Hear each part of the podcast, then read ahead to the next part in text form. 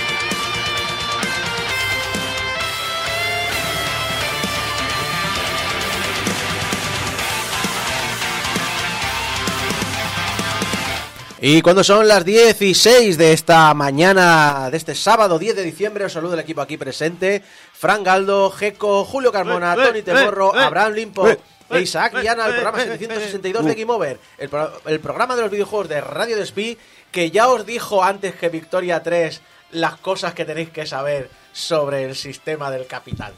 ¿Eh? ¿Eh?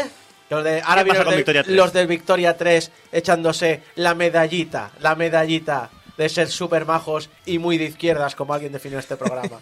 ¿Eh? Nosotros estamos antes. En el programa en el que os comentamos las últimas noticias, analizamos Cult of the Lamb para PC, macOS, Xbox One, Xbox Series, PlayStation 4, PlayStation 5 y Nintendo Switch. En Pixel a Pixel, Julio nos hablará de Gre- Greg Lobanov, creador de obras como Chicory o Wanderson. Y terminaremos con La Hora de las Letras, donde Abraham nos hablará de Viuda de Hierro, de Shiran Yai Shao. Pero antes, primero quiero dar las gracias a la audiencia que ha venido a vernos aquí en directo. Ué, fuera. ¡Héroes! ¡Héroes! Héroes que han venido desde. Hay, hay- más de gente fuera del estudio que dentro de la cabina, ¿eh? Eh, es- espera, que los acerco al micro para que lo vean mejor. Coincidiendo también, pues eh, lo dicho, eh, fíjate lo viejo que estoy ya, eh, con el Salón del Manga, que ya ni me acordaba que existía. Eh, pero nada, pues se han acercado aquí, muchas gracias. Podéis estar viendo a gente disfrazada y fans y autores que os firman obras y demás. Y no, habéis venido a ver esta Ah, banda de viejunos viejunos aquí. encerrados en un local eh, pequeño, dentro En un campo de un de campo de fútbol. fútbol que está en la periferia de Barcelona, mal comunicado, etcétera, etcétera. Para hablar de videojuegos, no, de comunismo. Fun fact. Eh, dos personas me han ofrecido entradas para el Salón del Manga y las he rechazado las dos. ¿Es alguno de los presentes? Todo, todo por venir aquí a grabar, madre mía. Sí. Pero es, gratis. es- es alguno de los presentes para, para No porque a lo mejor, a- no, porque si fuera alguno, no porque a lo mejor si ahora me las ofreciesen a lo mejor las aceptaba. Y deja- dejamos aquí el plantón. Sí, Alguno tiene cara de decir, no, yo también quiero una para mí, ¿eh? Pero antes lo dicho, toca hablar de la gala, de la gala de esta semana, que no, no es el Salón del Manga, es la gala de Mr. Mountain Dorito Dew, Oh, yeah. la paja oscarizada de los videojuegos, montada y creada y escrita y dirigida y filmada y editada y masterizada e improvisada por Geoff Keighley, de Game Awards. Que Nos decimos mucho del Kojima, pero madre mía, este tío. No, no, se nota que son amigos, ¿eh? Sí, sí. Montada por Kigley, dirigida por Kigley, escrita por Kigley. Esto empieza a parecerme for fun. For fun. Mm. Buscar. No sé, no, iba a decir. Calibre. seguro- no, Calibre seguro, for no, fun. seguro que el vídeo se lo han borrado, pero la gente lo resubió. Buscar. Hay for resubidas. fun en- Yo por los loles a veces lo veo, lo busco y hay Sí, resubidas. sí. 20 en portales mágicos. Lo he dicho, toca porque. Bueno, porque la gala tuvo unos anuncios bastante interesantes. Y eh, también eh, tuvo sus momentitos. Momentitos como el momento que vivieron durante la entrega del juego del año de la gala. Que fue el del ring. ¿El de quién? El, el- el ring, ring, El el, ring. el del ring, el de allí, el, que tiene el ring, el luchador ese. Ese- eh, ese, ese ese chiste ya que- se ha hecho, ese- ya. ese juego, ese juego que era eh, el que destronó a Ragnarok, eh, God of War. Que era un, juego, sí. era un juego muy. Eso, God of War Viñarrock, que era un juego muy bueno, pero continuista. Sí, Pero que no va a ser mejor que el juego Goti. No, pero es, pero es continuista. sí, sí. no, el que no lo pille es eh, buscad en Twitter a Andrés Trasado, que O que escuche Radio de Splin, por Exacto, ejemplo. que Que escucha Radio de Spin, nuestra competencia. Chistes privados. Eh, es eh, Andrés Trasado en Twitter que hizo una parodia en el que mencionaba muchos podcasts, entre ellos al nuestro. Game Over, Reserva de Maná. Exacto. Lo dicho, haceros a la idea. Está Joseph Fares y una nariz, que es de Joseph Fares, es decir, es de la, la misma persona, no os preocupéis. Y anuncia al ganador. Ay, ah, el juego del año es el del ring. ah, la gente, ah, sí, los hardcore, Pues nos yo- hacemos pajotes. Yo quería el strike. Por fin, la muerte de los casuals están perdidos. Estamos nosotros. El del ring. ay, ay. Los True Gamers ganamos otra vez. En una gala de True Gamers han ganado los True Gamers. ¡Qué sorpresa! y el director eh, de Elden Ring, Hidetaka Miyazaki, sube al escenario junto al traductor, junto a un par de personas del equipo de desarrollo y un chavalito. Cierta persona que ya estaba allí. Si te miras los vídeos, No, ya estaba allí. No, Ya- no. Él ya estaba allí. Puedes ver el momento en el que se une a la comitiva. Como una invasión oscura. Exacto. Es una invasión. Quedaos con esto. Es una invasión. Es una invasión del Elden Ring. ¿Vale? El chavalito es súper nervioso. se- Suben ahí al escenario. Empieza a hablar. Luego viene el traductor. Se pone a dar las gracias por el premio. Y ves al chavalito ahí detrás, nerviosito y tal. Debe, debe ser, yo qué sé, pues se ha traído al, al- al hijo al, o al sobrino, yo qué sé. Yo qué sé, es decir, eh, mira, me tengo a que chaval para que vea mundo. Y, eh, y cuando terminan, dan las gracias por el premio y detrás, entonces el chaval da un paso adelante, coge el micrófono y con una voz muy impostada, porque había que decir que el ah, chaval había hablando así, no sé qué. Eh, ¿Cómo habla el chaval? hablaba así. No, yo digo, yo sospecho que era impostado. ¿Era político español o...? Sí. es- Luego, eh, eh, luego hablaremos de. ¿Cómo se llama el periodista este que se fue a Bloomberg? El, Eh, Jason. Schrader. Jason Schrader ha hecho una entrevista con él Mm. y, ha- y solo ha dejado un tuit diciendo: Le he hecho una pregunta en hebreo y ha hecho como que no me ha entendido, pero la he entendido. Es decir, el tío sabe el tema. Porque se le ha acusado de ser antisemita y demás por la broma. Pero bueno, simplemente se va el chaval, coge el micrófono y con esta voz un poco rara. De haber pasado dos veces la pubertad. Exacto, dice, muy rápidamente quiero dar las gracias a todo el mundo y decir que creo que quiero dominar este premio a mi rabino ortodoxo reformista Bill Clinton. Gracias a todos. Inmediatamente fue escoltado fuera del escenario. que hay que decir que, intentando hacer la traducción correcta, porque he visto muchas traducciones así, eh, la traducción correcta es rabino ortodoxo reformista. Lo cual tiene coña, porque tú puedes ser un rabino ortodoxo o un rabino reformista. No puedes ser un rabino ortodoxo reformista llamado Bill Clinton. Con su saxo judío. Yo eh, he de decir que la gente se preguntaba dónde narices estaba la seguridad. Y te- os voy a decir dónde estaba la seguridad. La seguridad estaba al principio, cuando eh, entraba la gente, cuando recepcionaba la gente, pidiéndole a algunos de los comensales que habían asistido al evento que se quitaran los pins pro sindicato que llevaban. Nada más eran pins que decían, bueno, el trabajo de. O sea, los juegos se realizan con trabajo duro.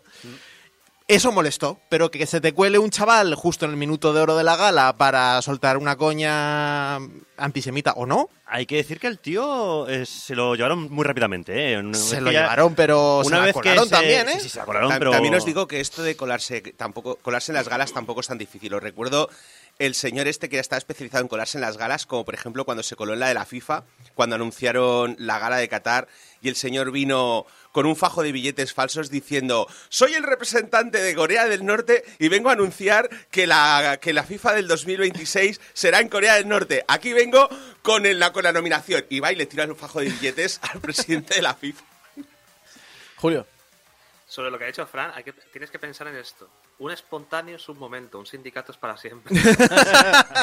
El, eh, el hecho es que el año pasado hubo una polémica similar por un tema de polémica de la que se dijo que no se puede hablar de esto y cuando miramos la junta que, formó, que forma The Games Awards está eh, en, en uno de los tops puestos, uno de Activision Blizzard. Vamos, que, que me parece irónico que es como mm, céntrate en la seguridad física, que es lo más importante, y déjate de a ver quién se ofende porque ver, llevas un pin o no sé qué. Sinceramente, entiendo que, Tontería. que era fácil porque una vez que has conseguido la entrada para el evento, el chaval lo único que tuvo que hacer es levantarse e irse con ellos. Correcto. En el momento de que uno de los ganadores estuviera cerca de él, él solo tenía que unirse a la comitiva y si tú le echas morro, nadie te iba a parar. Tony, Yo voy a romper una baza a favor de los de seguridad. O sea, a ver quién es el guapo que en el grupo aquel que eran la hostia reconoce a uno que no es que no es de los de los suyos, aunque hay que decir que buscar a un occidental entre japoneses es como eh, un libro de buscar a Wally, o sea, destaca. Pero imagínate que, que, que embisten a Miyazaki la tontería. O sea, imagínatelo, próximo juego de, de From Software, un enemigo que es un segurata. también hay que decir eso, que los seguratas de estos eventos ni puta idea Y, de esos y además hay que tener en cuenta que, joder, o sea, mm, si la tienes en contra de, Miya- de Miyazaki, eh, es, es- tienes en contra a un gran creativo, joder. Tiene las- eh, las- los juegos de From, tiene las películas de Ghibli, joder, es que hace de todo este tío. Correcto. Oye, Tony, y bueno, y compañía, ¿no os parece muy entrañable además cómo se lo toma Miyazaki? Eh, Miyazaki está en plan de, además preguntándole al de al lado, le da un codazo, le dice, ¿y este tío? ¿Este, este quién es? Y además le, de- le deja hablar como diciendo, bueno, eh, que explique su movida y luego ya que se, no sé, eh, yo tengo aquí un premio, o sea, él viene a que hablar de Bill Clinton. Geoff hizo. En esto sí que creo que hizo lo correcto en el sentido de no darle pábulo, es decir, no Mm. dijo nada. Eso sí, luego no tuvo que coger su Twitter, como hace siempre, y lo único que ha mencionado del evento es eh, decir que la persona había sido arrestada. Ya está.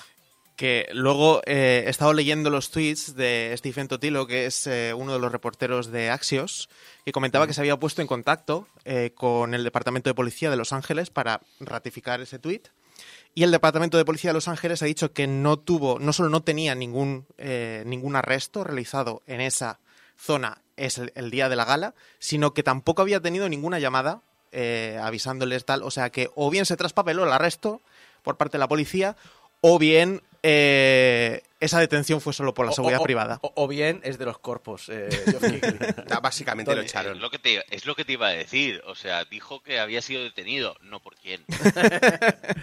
A ver, la gala en sí, eh, podemos, eh, por ejemplo, eh, Débora López, que no está hoy presente con nosotros, nuestra amiga y compañera, eh, fue una de las que participó en un artículo del diario público en el que comentaba el tema y se comentaba lo obvio, que decir que está muy bien, pero no deja de ser equivalente a los Oscars, es decir, es las, pe- las juegos más mainstream, que no se salen de la línea, que de los de toda la vida, básicamente, los que más o menos ya tenemos vistos y que la industria es mucho más diversa y que aquí no está representada.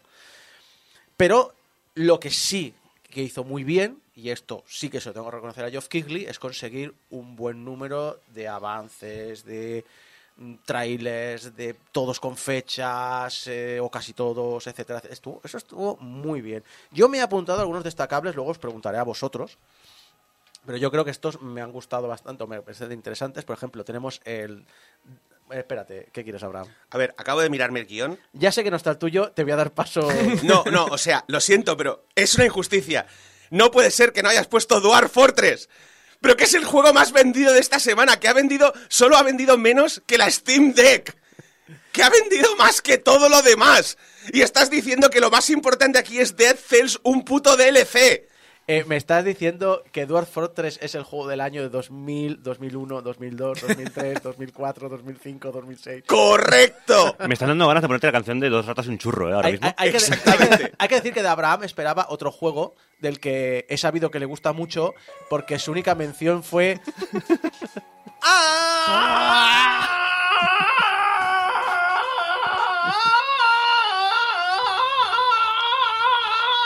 Y un enlace al trailer de, de, de Acel 2.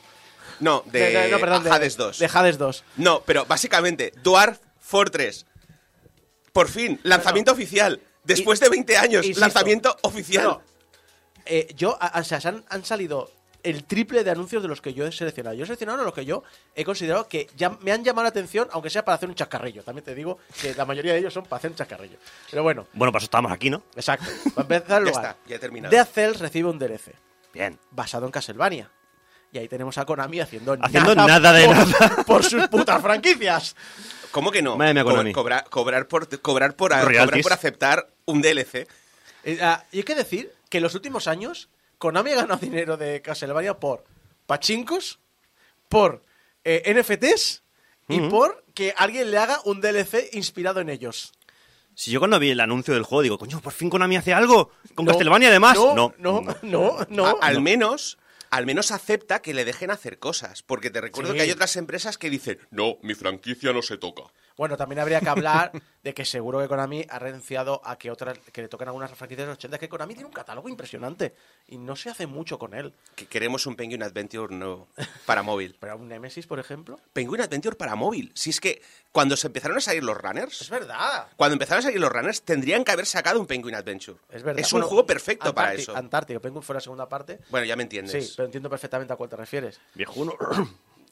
Bueno, pero es una licencia que tienen ahí gratis. Sí, sí. y es una y además es un juego es una mecánica de juego que se, se adapta perfectamente a la pantalla de móvil por eso Eh, lo he y- mencionado Y Kojima participó en él. Que igual no volvería por mm, temas. A ver, participó en la segunda parte y creo que la gente sobre... Es decir, sabemos que fue asistente de director y que fue el primer juego en el que está acreditado. No sabemos qué hizo. Llevar los Llevar cafés. cafés, claro. Es importante. Llevar cafés by, by. Hideo Kojima. Eh, eh, dice Junior de Marmot en el chat, lo, lo que estuvo mejor fue que no hubieron filtraciones. Eso también es cierto. Eso fue... Es raro. So- sorprendente. Bueno, hubo en algunas, pero, pero pequeños para lo que podría haber sido. Hmm. Vampiro Existen, eh, sale en móvil. por fin Para el que no sepa cómo se llama, eh, cuál es el Vampiro Existen, es el Vampire Survivors, porque la droga es gratis en móvil además. Eh, Valiant Hearts Coming Horse, eh, perdón, Valiant Hearts Coming, Coming Home, Home. eh, la segunda parte. Coming Horse, Coming no. Horse, Coming. Eso es otro género ya, ¿eh? Horses es otra cosa Eh, en la segunda parte de aquel juego basado en los recuerdos de la Primera Guerra Mundial, si no recuerdo mal, porque obviamente no lloramos suficiente con la primera parte. No. No. Eh, Returnal tendrá una versión para PC, porque ¿para qué cojones estás comprando una Play 5? Eh, The Last of Us Part 1 también tendrá versión para PC. Repito, ¿para qué cojones estás comprando una Play 5? Y Horizon Call of the Mountains, dices, ah, vale, para esto me he comprado una Play 5, para comprarte un juego que es para PSVR 2. O sea, te has gastado 550 euros en una Play 5 y unos 600 en la PSVR 2. Porque si tienes la PSVR 1 no vale. Bueno, poco se habla de que ya estamos llegando a ese momento de que el juego sale para Play 4 y Play 5, pero el DLC o el, Es que o el extra sale para, solamente para Play 5, ese con lo cual si tienes Play 4 te jodes.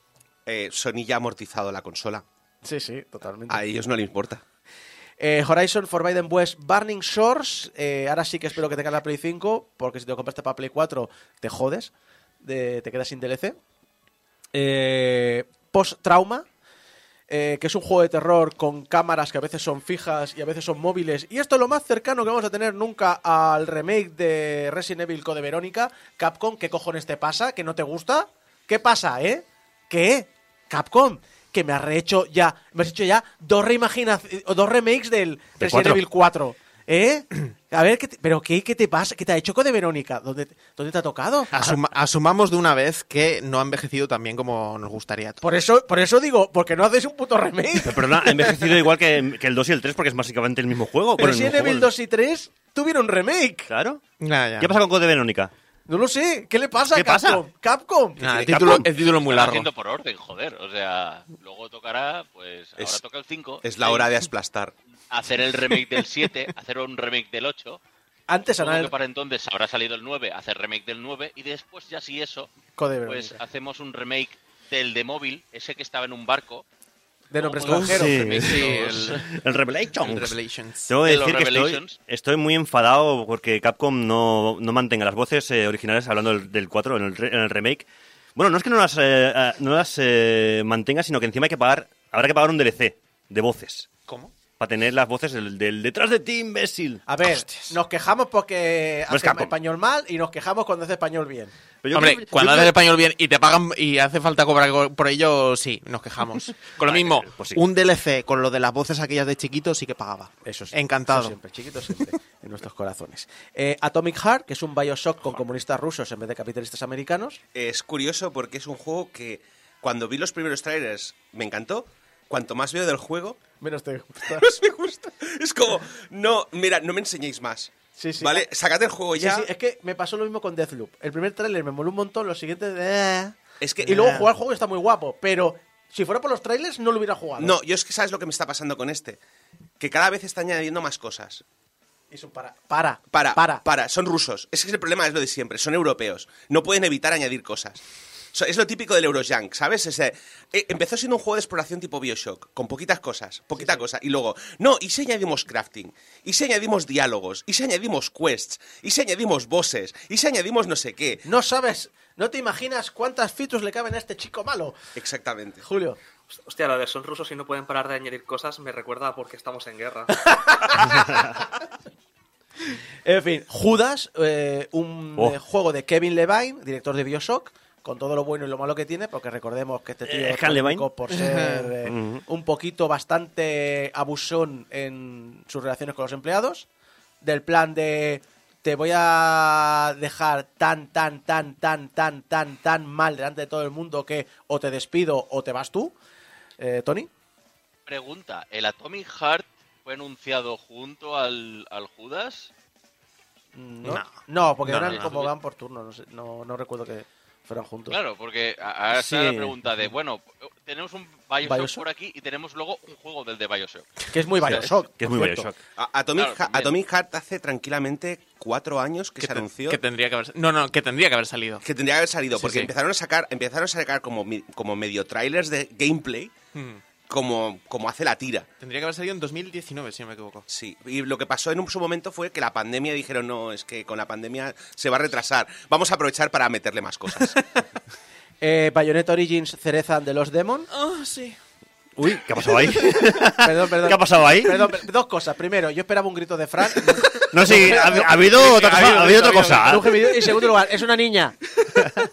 ah bueno pero yo me refería al juego joder o sea aquí tenéis una mente todo horrible Ahora, ya te digo yo que eh, don- Fra- eh, Fran diciendo ¿Dónde está mi bayoneta Cereza de los Demon? No. Es muy Camilla? largo. Es demasiado- Es, eh, es marzo. Sale en Es- marzo. es- sí, pero no, es, es muy largo. De todas maneras, este no lo esperaba en absoluto, en absoluto. O sea, además, lo típico que dices... Te la ha "Ah, colado, Camilla, te la ha colado. me la ha vez". colado, me la ha colado y además no había querido ver la, la gala porque digo, vaya, ya verás, no, no va a ser nada interesante y justo te cuelan un bayoneta nuevo. Yo no Eh. Tony. Eh, bueno, tengo que decir que ya sabemos por qué ha tardado tanto Bayonetta 3 en acabarse.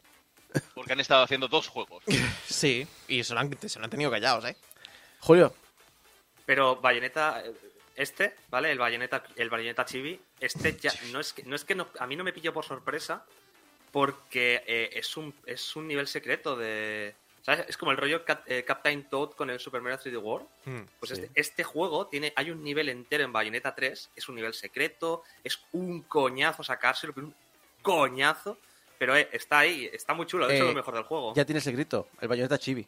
El bayoneta chibi. ¿Dónde está mi bayoneta ¿Dónde está mi chibi? bayoneta chibi? Eh, en realidad, Tony, es más, es más fácil que eso. ¿Tú has visto el meme ese de libro grande, libro pequeño? Vale, pues es Bayonetta 3, ¿vale? Bayonetta 3 si a Camilla le quitan Twitter. ¿Vale? Es por eso que han tardado solamente unos meses. Vale. Eh, rápidamente, que se nos está echando el tiempo encima. Eh, Star Wars Jedi Survivor, secuela de Fallen Order. Fallen Order, joder, no sé ni hablar hoy. Eh, Crime Eh, Boss el- Rokai el Dark City. Souls bueno.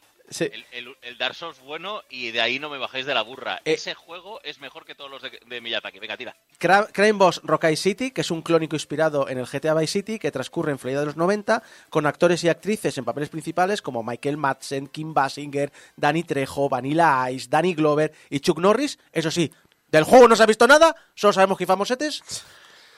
El- Chuck Norris es el God Mode, claro. Claro, el DLC de para Cyberpunk 2077, Liberty, Phantom Liberty, que tiene a Keanu Reeves y también tiene a Idris Elba haciendo de, de Knuckles. Y eh, Death Stranding 2, Kojima, esta vez por favor no metas jefes. Hades 2. Eh, ¿Cuál dices? Hades 2. Hades 2, el- lo que esperas a- tú, Abraham. El hombre que va Tengo todavía No, es eh, Alex también. Y Alex, tengo que darle todavía el 1 al Hades, ¿eh? Lo tengo pendiente. Es droga, es, dro- es droga, Es- es droguísima. droga muy dura. Es droguísima. Lo Julio. mejor- para mí lo mejor que han anunciado, ¿eh? Sí. Para mí Death Stranding 2, pero yo es que soy la el esclavo de Kojima, es decir, no El fanboy. el fanboy. Pero eso era Geoff Kinley. Eh, sí, eh, yo diría que es más eh, Geoff fan de Kojima y Kojima fan de Geoff, pero bueno. Y de los premios en sí, eh, no es que a mí personalmente no me llama la atención. Hay que reconocer que se anunció mucha cosa, con trailers nuevos, anuncios relevantes, así que por lo tanto hay que reconocer que sí, que la gala de Games Awards fue bastante provechosa. No quizá por lo que se ha vendido en los medios tradicionales, pero sí para los hardcores que hemos sacado muchísima información, muchísimo tráiler y muchísima enjundia que en los próximos meses nos va a dar bastante jueguecito.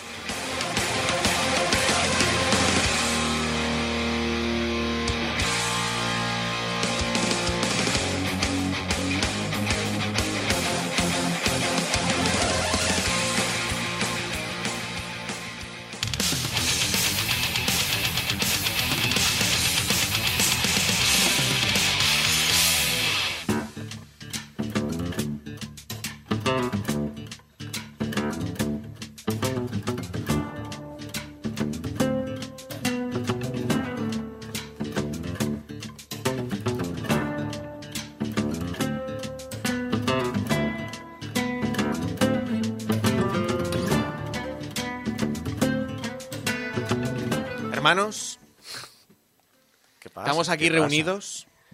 Com- com- comeros los Hombre, digo, reunidos estamos porque estamos Es aquí que en estamos, una- estamos- además, hermanos juntitos. solo, porque he echado un poco la vista atrás y no veo a nadie. O sea, hermanos, de momento, hermanos. Sí, sí. He venido aquí para intentar convenceros de que dejéis de adorar a falsos ídolos. Que dejéis el dichoso Vampire Survivor, que la droga buena os la traigo yo hoy aquí ¡Que esta no! semana. Que sí, Hideo- que sí. Hideo- Que Kojima es que Dios. os voy- Que os voy a convencer. ¡Hideo Kojima que es Dios! ¡Es mi pastor! Os voy a convencer. Porque el juego que analizamos hoy es Cult of the Lamb, como se tradujo aquí en España, El Cordero Degollado y su culto endemoniado. A ver, no, Fran, deja de inventarte títulos. No, no, no, no, no. Este título, este título lo ha acuñado eh, Pérez Reverte. Este, eh, de ahí no me bajas. Eh, pues eh, eh, Julio en el chat dice, el cabra existen. Deja, fuera, fuera. Ese, seguridad, ese me lo escoltáis fuera. Eh, bueno, es el último título de Massive Monster publicado por Devolver Digital para PC, Mac, Nintendo Switch, PlayStation 4, PlayStation 5, Xbox One, eh, Xbox Series S y X. Vamos, no nos ha faltado nada más que el Dreamcast para ponerlo ahí. Hay que decir, por los últimos lanzamientos que hemos analizado, eh, ya, ya lleva pasando los últimos años, me fascina, eh, no le damos nunca importancia, pero la las posibilidades que ha dado los motores rollo Unreal y Sí. rollo Unity de que cantidad de juegos salen para Linux y Mac OS Mm. sin pensar, eh, es decir, que, que luego tienes que, que soportarlos, ¿eh? que luego tienes... N- Necesitaría una pequeñita adaptación y podría salir perfectamente en móvil. Tony. Tony, Tony, que no te... Espera, espera, eh, Tony. Espera un segundo. Ahora, Tony, ahora sí. Vale.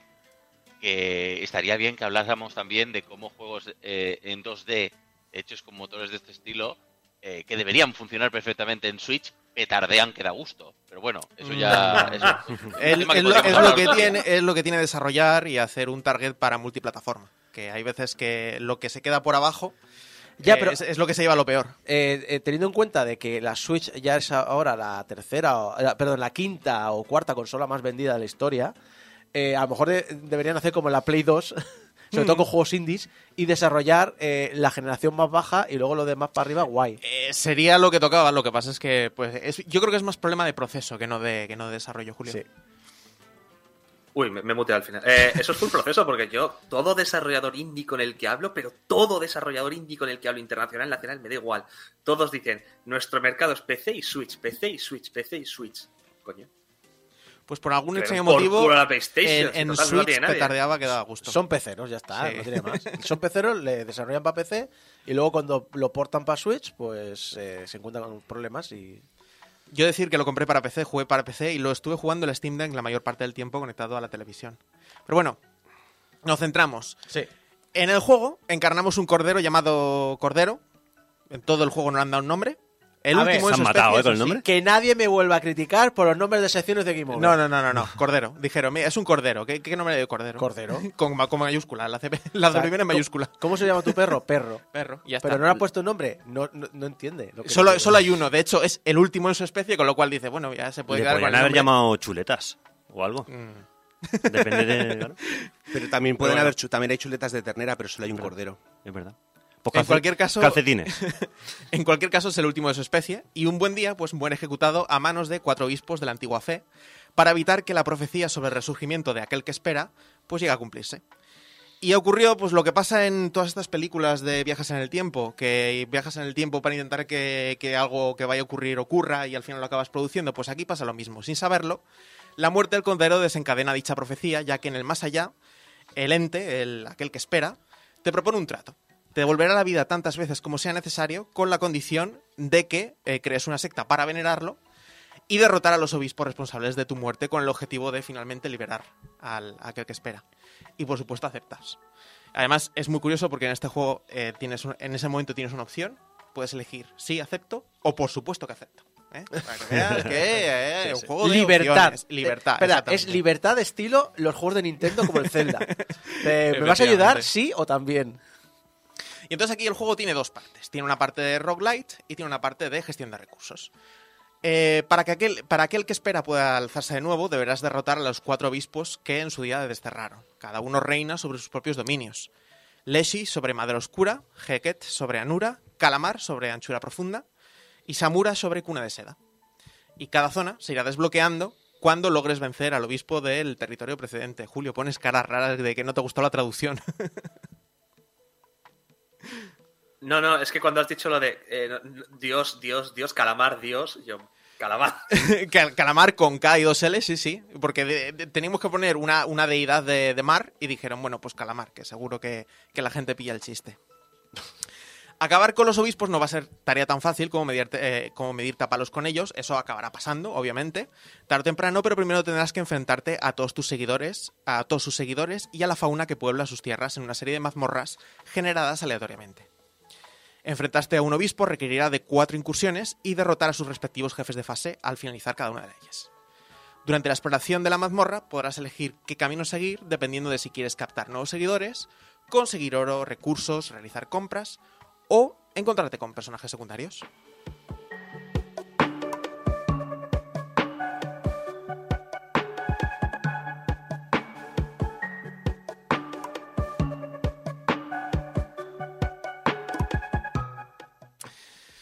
La parte roguelite, yo la llamo roguelite porque es roguelite pero con menos elementos, es como, es como más simplista de Cult of the Lamb, se presenta de la siguiente forma. Al comenzar una mazmorra, el juego te asignará arbitrariamente un arma y una maldición. Y a pesar de sonarte una idea terrible, esta mecánica añade cierta variedad a un combate que de otra forma hubiera sido bastante simplón. Un botón para atacar, y otro para esquivar y otro para lanzar magia. O sea, sencillamente esos tres controles durante, durante las fases de las mazmorras. Así, el juego te obliga a modificar ligeramente tu estilo de combate dependiendo del arma y de la maldición sin perder la sencillez del golpea y esquive. Algunas armas infringirán más daño, pero tardarán más en ejecutar el golpe, y otras te permitirán encadenar golpes, pero requerirán que estés más cerca de la víctima. Y lo mismo ocurre con las maldiciones. Algunos generan daños de zona, otros daños pasivo o al atacar, y otros son pues meros proyectiles nada más. Si la combinación no resulta de tu agrado, pues siempre tendrás ocasión de cambiar el arma durante la mazmorra, el hechizo o ambas en el transcurso de la misma. Eso sí, por otras combinaciones aleatorias. O sea, realmente eh, no pierdes el hecho de que eh, el cambio tenga que ser también eh, elegido por el juego, por decirlo así. Conforme más evolucione tu secta, pues más armas y maldiciones tendrás a, a tu disposición y más poderoso tiras, tiras haciendo. A diferencia del uso del armamento, que no tiene nada más que el cooldown impuesto por las estadísticas de la propia arma, algunas son más rápidas, otras son más lentas, solo podrás realizar maldiciones si tienes suficiente fervor, que conseguirás pues derrotando enemigos. El combate se complementa con eh, varios modificadores que puedes acumular durante la incursión. Explorando las distintas salas de la mazmorra te encontrarás en varias ocasiones con un personaje que se llama Clownek, un tarotista que te permitirá elegir una carta de tarot entre dos, desbloqueando un beneficio de diversa índole que además es stackeable, es acumulable. Vida adicional, daño extra durante la noche, protección, daño de área y 36 posibilidades distintas. Y aunque al principio las cartas se asignan aleatoriamente de entre unas cuantas que ya tienes desbloqueadas, na- nada más iniciar el juego, eh, siempre puedes encontrar más cartas, desbloquear más cartas, hasta un total de 36. eh, no solo para obtener el logro, sino también pues, para tener más posibilidades de que eh, puedas elegir cartas que te gusten. El segundo modificador son los bellocinos, es decir, el, el atuendo que lleva nuestro querido Cordero. Estos se consiguen realizando misiones secundarias para diversos personajes del juego. Cada bellocino te proporciona distintos modificadores que varían según su- el, tipo de combate. Desde los más defensivos, es decir, vida extra o cartas del tarot nada más empezar la, mazmorra sin tener que esperar a explorarla, hasta los más ofensivos, el multiplicador de ataque por, baja causada que se reinicia al, recibir daño. Este es el bellocino de oro, y es- la verdad es que está muy OP. Si es capaz de sobrevivir a saltos sin recibir daño, es una, es una barbaridad. ¿Tony? tengo que decir, y no sé si a ti te parece eso, pero lo que cuesta conseguir los bellocinos con las modificaciones o las, las bonificaciones que te pueden dar, a mí me pareció como demasiado. Yo llegué a un punto que dije, paso de los de, Hmm. de los bellocinos y yo con las cartas tiro para adelante y el de hecho eh, me va peor con un bellocino que en teoría me tiene que dar más bonificación. Eh, a mí me recordó también un poco por lo que explicas cómo se desarrollan las mazmorras al Children of Morta. Hmm. En el sentido de que son mazmorras así más o menos random, pero te encuentras como personajes y Sí, misiones sí, sí. en medio, pero tampoco sabes qué te vas a encontrar y te consigues cosas que una vez que vuelves a casa te las quedas para ti. Eh, efectivamente. Sí, sí, sí. En ese, en ese estilo son perfectamente similares. Y de hecho, pues lo dicho, en cada una de, la- de las incursiones puedes elegir pues, por dónde tirar. Si quieres recursos, si quieres acción, si quieres más seguidores, lo que sea. Y lo que comentas, Tony, es totalmente cierto. De hecho, eh, me pasó que al enfrentarme al último obispo de, los cuatro que te tienes que enfrentar, llevaba ya desbloqueados eh, varios, o sea, llevaba el vellocino de los corazones enfermos, que es, eh, te proporciona un corazón extra cada vez que, que le daña, pues daña a todos los enemigos del escenario más un corazón extra que llevaba por el sermón, más un corazón extra que llevaba por com- comer, haber comido antes de realizar el- la incursión, más las cartas del tarot, más no sé qué, más no sé cuántas, pues bueno, el jefe de esa fase me duró literalmente tres minutos. O sea, llegar allí, pegar una patada en la puerta, entrar como si fueras una cabra del Go Simulator. En plan, buenas noches. ¡Pam, pam! Es la mejor Exacto. descripción que he visto Pues, nunca. pues así. Con cohetes y todo, o sea, increíble. Ya sabemos lo que hizo lo del cordero este del juego después de esto. ¿Sabéis el meme de este de FBI Open Up? Pues algo así, algo así. Pues pasa que en vez de salir todo- todos los del FBI, entró un cordero Ah, con... no, es que no, no sé si lo sabes, pero hay un, hay un DLC que es la, la música de entrada de John Cena. Pues así, así. Entrado así. Llega un poco que las, las incursiones es un poco... eh, Es el cordero, tú, turu, tú. Bueno, y le comentaba a Geko nada más entrar antes de, antes de entrar al estudio que aunque no fue tan bestia en el último combate de todos, que no, no diré para no spoilear a- un poco la historia, em, eh, me guardé toda una tarde porque dije, ya verás tú, es el típico combate que vas a tener que repetir muchas veces, tal, o incluso vas a tener que subir un poquito más el tema de la secta para ir más mazao, tal. et- Me duró 15 minutos. Y es un, com- es un combate con varias fases, obviamente, pero se pasó a la primera que yo me quedé alucinado. Digo, no me ha pasado en un juego roguelite en la vida el, el haber llegado tan, tanto tan mazao como para llegar y, y partirla para la primera. Bueno, es que por lo que dices al final es un roguelite light, es decir, Sí. light bajo en, ca- en calorías, ¿no? Exacto, y eso es lo bueno que tiene. O sea, para una persona que no le ha gustado, o sea, que no- nunca ha sido muy fan de los roguelikes, el hecho de que hayan cap- eh, logrado captar la esencia y haberlo casualizado lo suficiente como para que eh, audiencias que no están tan experimentadas en el tema de roguelikes sean capaces de, de jugarlo y disfrutarlo, es, es un hito en game design. Julio? Como el Hades, por ejemplo. Porque el Como Hades la- incluso te diría un poquito más sencillo que el Hades también. Tiene, tiene pi- tiene pinta, yo no lo he jugado porque ya que me dijeron que iba mal en, en Switch, pues pasé un poco. Dicho sea de paso, creo que ahora funciona un poquito mejor, ¿eh? Creo que lo han optimizado con las... Al menos las últimas actualizaciones leí que las habían optimizado un poquito. me mola de que las eh, descripciones sean... Va un poquito mejor. Una, Eh, una, una pregunta. Espera, espera, Tony, Tony. Tony primero. Sí, perdón.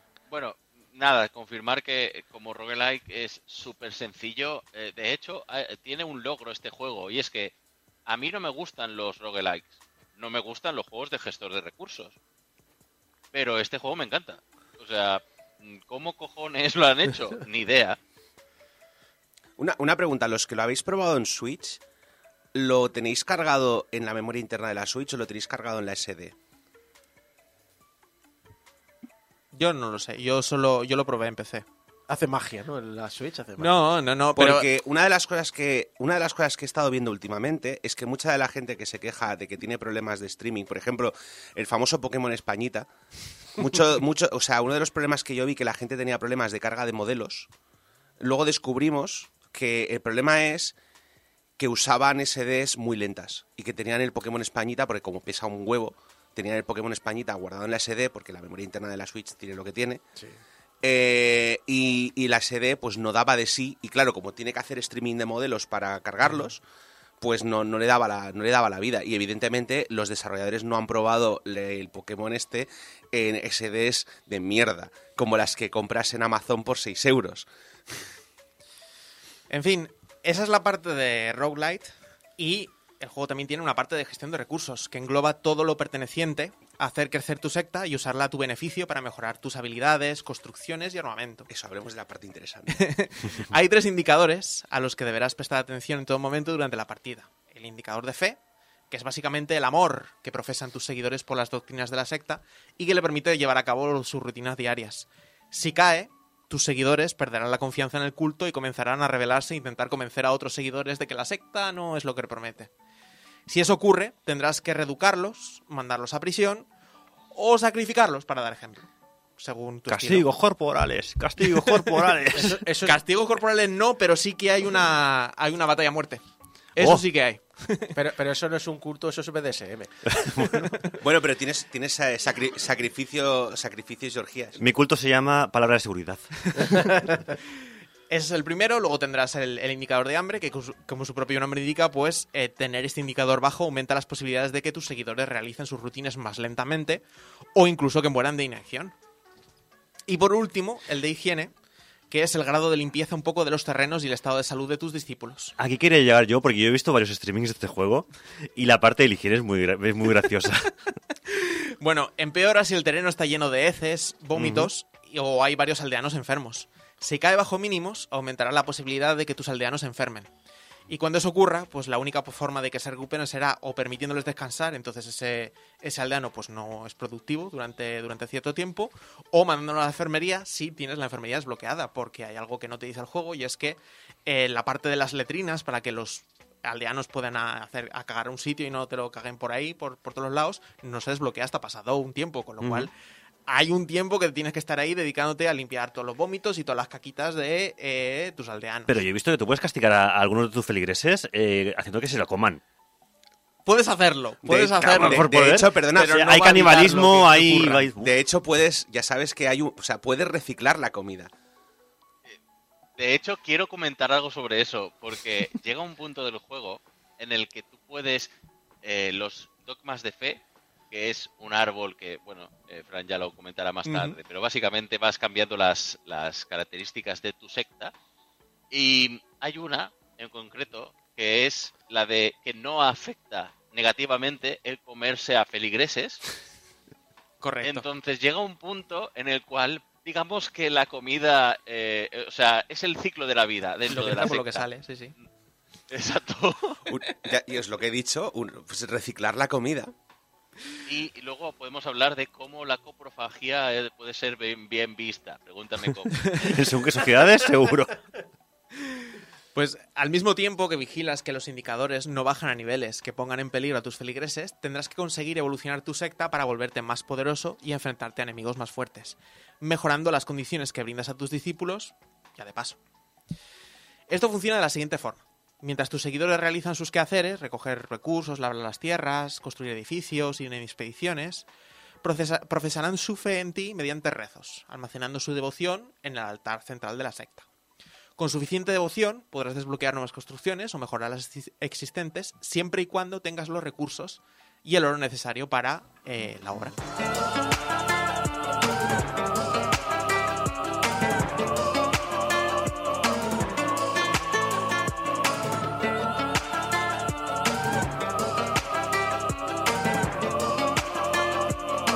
Cada seguidor es un mundo y cuando lo reclutes verás que algunos poseen rasgos de personalidad únicos que afectarán a su rendimiento como sectarios. Algunos serán más vagos que otros, serán propensos a enfermar con facilidad, serán desconfiados por naturaleza o por el contrario tendrán cierta resistencia a platos mal cocinados, profesarán fe con más rapidez o tendrán ciertos gustos pe- peculiares como decía Tony, mm, coprofilia. Coprofagia. La- coprofagia, perdón. Perdona, has puesto la coprofagia en la parte de rasgos positivos, ¿eh? Es que Bueno, sí. yo he dicho rasgos peculiares. Ahí ya, ya, yo- que yo cada cual opine como quiera. Coprofilia es peor. No sé qué decirte. Aquí eh, un, poquito de todo, porque o sea, para llegar hasta la fagia has tenido que pasar un poquito por la filia. A mí lo que, me, lo que me está flipando es que estamos hablando de un juego que estéticamente es súper cookie, ¿vale? Y lo estamos llevando todo, bueno, mm, a, a estos extremos de eh, ser desagradable. Es lo que hay. Es lo que hay. cosas buenas y cosas malas. Es una secta demoníaca al fin y al cabo, pues eh, tiene su parte cookie y tiene su parte de mierda, Lo que literalmente. pasa es que, claro, estamos hablando de poco, poco exorcismo y mucha mierda. Ahora llegamos a la parte de los exorcismos. Ah, eso, eso. Sin contar con las pa- particularidades de cada eh, seguidor, estos eh, generan devoción a un ritmo constante, siempre y cuando pues, no estén enfermos, hambrientos o de morros con la congregación, que puede pasar. Pero puedes acelerar el proceso bendiciéndolos, regalándoles cosas, satisfaciendo sus peticiones y realizando rituales. Yo te voy a decir una cosa. Eh, se venden las series y las películas que ser un líder de una secta es algo eh, increíblemente bueno, estar rodeado de favores, de, un montón de, de bienes, tal. Es una mierda, tío. Te pasas recogiendo las cacas, los cagados, los meados, los vómitos de ahí, haciéndole favor a tus seguidores. Esto no es lo que me vendieron a mí. Esto es, esto es ser- ir detrás de ellos, es su, su chacha, básicamente. ¿Estás diciendo esto que es un poco como dedicarse a desarrollar videojuegos? Ah, que es muy bonito la idea y luego te dejas recoger las caquitas. Sí, sí, la cocoprofagia. Depende en qué en Ubisoft, no sé. Depende de dónde se mire. Cuando hayas alcanzado cierta cantidad de devoción, podrás declarar doctrinas de tu iglesia que dictaminarán cómo tus seguidores reaccionan a distintos eventos de la vida cotidiana y que se dividen en creencia en el más allá, creen en el más allá o en el sacrificio de tus seguidores. Garantizas una vida plena, es decir, hasta que mueran por casos naturales, o mejor si mueren jóvenes y dejan un bonito cadáver. Y hablando de cadáveres, ¿los enterrarás o los conviertes literalmente en abono para el huerto? Porque puedes hacerlo. Tienes el trabajo y la veneración, que es básicamente el hora, el labora de, de siempre. Perdona, Julio, que me querías decir algo. Sí, bueno, el primero, disclaimer. ¿Puedo decir alguna burrada, eh, alguna burrada ateísta? Adelante. Este es el programa. Vale, vale. No digo, eso es como si Dios existiera, todo el rato pidiéndole cosas, pues como aquí, está tú- aquí estás tú Y que lo haciendo de hiciera, Dios. ¿verdad? ¿Qué cosas tiene el... Bueno. em, perdón. Trabajo y veneración, el famoso hora en labora. Eh, eres un líder que inspira o que asusta. Reconocimiento por el trabajo duro o por el fanatismo ciego. Posesiones, como de apegados están tus seguidores a sus bienes materiales, te enriqueces a costa de tus discípulos, o eres un culto comunista y repartes las ganancias. Tienes ley y orden, como de estricto eres con los díscolos de tu congregación, eres más de premiar a los buenos casándote con ellos o mandar a los rebeldes a un combate a muerte. Ascender a los balas perdidas o asesinarlos sin testigos. A muerte, a muerte, asesinatos, asesinatos. Tiene, tiene las dos.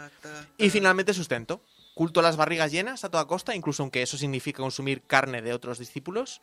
O culto al ayuno y a los platos simples, aunque eso conlleve comerte pues hasta la hierba del suelo. Conforme vayas declarando doctrinas, irás desbloqueando sus rituales asociados, que te permitirán influenciar sobre las estadísticas de tus adeptos y salvarlos de las, ocasiones, de, la- de las ocasionales maldiciones que lanzarán sobre ti los obispos durante el transcurso de la partida. Hambrunas, epidemias y lavados de cerebro que pondrán a prueba tus capacidades de líder para sacar la secta adelante. Recuerda que tu poder depende de tu congregación y tus discípulos de- dependen de ti, bueno, pues para sobrevivir. Por si tu omnipresencia te da para cuidar de los tuyos y aún tienes tiempo libre, podrás entretenerte haciendo misiones secundarias para NPCs, recolección, rescate o pesca. No es un juego, un juego indie, sino hay un, un minijuego de pesca. Exacto. Jugando al Matatena, que es un juego de dados. Esto es como el equivalente al Wen, que puede, ya puede estar el- el- la secta ardiendo que tú estás ahí. Una, una partita más al Matatena. Mientras tanto se están comiendo entre sí, bueno, comiéndose cacas, bueno, en fin. Descubriendo los tres finales del juego y si eres streamer de Twitch, conectando el juego con, su- con tu stream para que los nuevos reclutas se llamen como tus seguidores reales en, en tu canal de Y, Twitch. y a tener un culto de verdad. y tener el culto de verdad.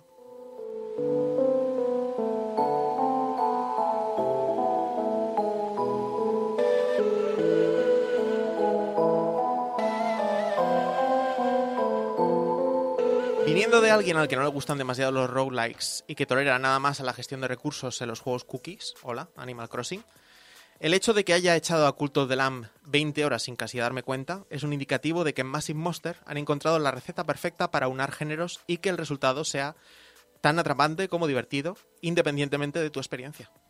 Es por ello que Cult of the Lamb se lleva un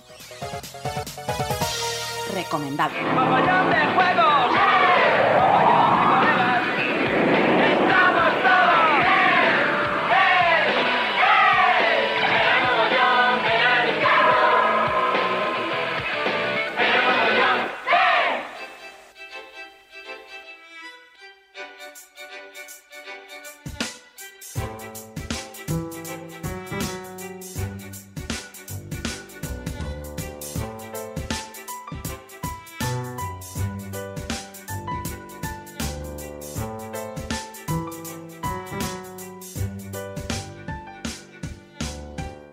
Pixel a Pixel, la sección donde aquí el, el- único extrovertido del programa, bueno, no, hay más de uno, pero bueno, pero que es Julio que dice, a mí me gustan los juegos, así que voy a quedar con la gente que hace los juegos y voy a hablar con ellos. Cosa que a mí no, se me, no me sale. Pero Julio se lo hace y Julio lo hace con gente súper interesante, que tiene propuestas bastante diferentes y, consigue, pues eso, pues que le cuenten cosas muy interesantes sobre su vida, sobre su desarrollo, sobre sus ideas, sobre sus orígenes. Y es lo que has traído esta semana también, ¿no, Julio? Correcto. Si el mes pasado hablamos de otro juego indie, de Toem, que estuve hablando con Niklas Mikkelsen, su director, bueno, uno de los creadores, esta vez he conseguido una entrevista. Bueno, la conseguí hace tiempo, pero esta es la primera vez que la presento así en un formato escrito y bien hecho, que es con el increíble Greg Lobanov.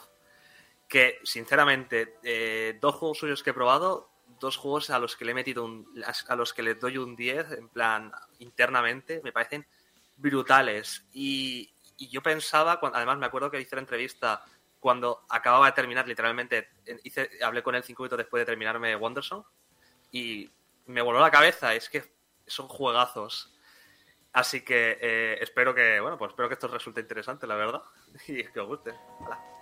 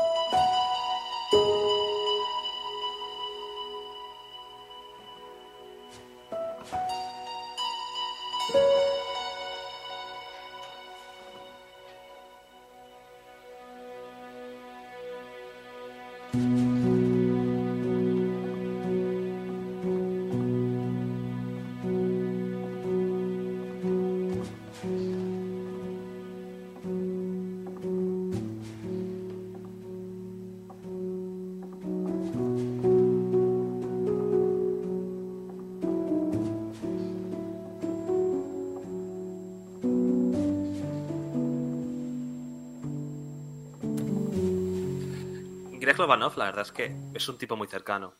La mente creativa detrás de obras, para mí, obras maestras del videojuego, como son Chicory Wanderson. La vida de este joven estadounidense, nacido en, na- nacido en Seattle, de hijo de padres inmigrantes, es algo bastante fascinante. Una persona amable y cercana, con muchas ganas de crear y de expresarse a través de un medio que le apasionaba desde que, cuando era pequeño, llegó a su casa de la manera más peculiar de todas, lo que cambiaría su vida. Una Game Boy. Comencé con los videojuegos cuando era muy joven, quizá tenía 5 años. Es una historia bastante graciosa, de hecho, porque, a ver, mi madre es rusa, ella es una inmigrante en América, así que cuando éramos pequeña, pequeños éramos solo mi madre y yo. Vivíamos juntos y no teníamos ni videojuegos ni nada, ella no era una jugadora siquiera, así que no pensó en ningún momento comprarme videojuegos o algo así. Pero de repente un día nos llegó una Game Boy. Quiero decir, enviaron a mi casa una Game Boy. Al parecer mi madre se había suscrito a una revista y había ganado un concurso del cual no tenía ni idea de haber participado, pero ganó el concurso de la revista y le enviaron una Game Boy. Mi madre no sabía qué hacer con ella, así que simplemente me la dio. Y eso fue todo. La vida había acabado para mí, básicamente. Al final, los videojuegos fueron un entretenimiento más, pero uno que le marcó mucho. Él mismo se reconoce como un niño Nintendo, estando entre sus juegos favoritos y los que más le han marcado en la infancia las sagas tanto Mario y Zelda, además de Smash Bros. y Pokémon. De hecho, con Pokémon comenzó una de sus aficiones de pequeño, la de dibujar y diseñar. Una afición que, junto a los videojuegos, le llevaron a aprender sobre cómo podría hacer videojuegos en el futuro. Solía dibujar un montón de cómics, hacer pequeños libros, juegos de mesa con cartón y rotuladores y cosas así. Así que siempre ha estado de mi parte, ya sabes, lo de hacer juegos. Solía hacer juegos de carta cortando trozos de papel y dibujando encima para que fueran como cartas de Pokémon simuladas. Así que entonces, cuando tenía 12 o 13 años, busqué en Google cómo hacer videojuegos y encontré un software llamado Game Maker que se puede usar para hacer juegos.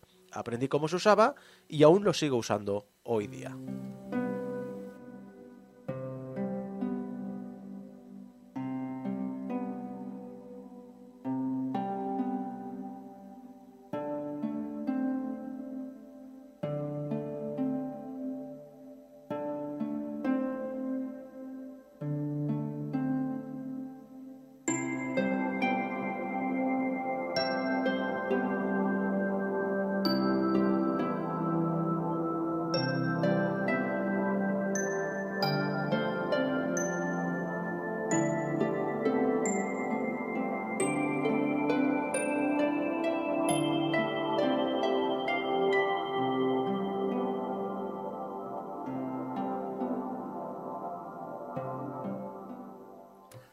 Precisamente es con Game Maker con lo que Greg ha dado cada uno de sus pasos dentro de la industria, desde los pequeños prototipos iniciales a una de sus primeras obras más grandes y desconocidas, un intento de anti-RPG autopublicado en 2012 llamado Fantasmagurbia, que llamó la atención a Rock Paper Shotgun, que se encargó de hacer una pequeña review del título y puso por fin su nombre en el mapa.